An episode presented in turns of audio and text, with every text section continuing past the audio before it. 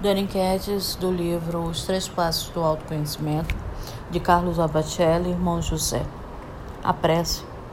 É possível que, à procura do eu mais profundo, o homem muitas vezes se perca e se veja completamente sem noção de caminho. Que fazer?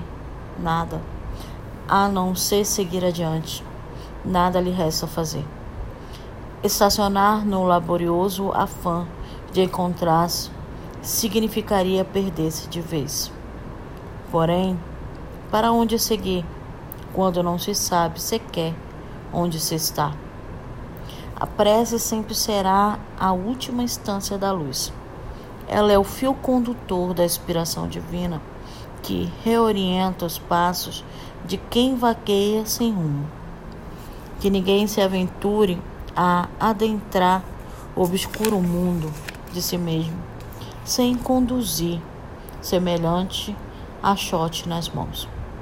Na vida de quem ora, o impossível sempre se consuma. Não há ato de maior submissão e, ao mesmo tempo, de maior grandeza que o da oração, que brota nos lábios do crente, a semelhança de uma flor que, singela e frágil, desabrocha por uma trinca do corpo ciclópico da montanha inexpugnável. Como está a nossa prece? Estamos fazendo prece realmente de forma a nos direcionar o nosso eu mais profundo a Deus? Ou é aquela prece mecânica?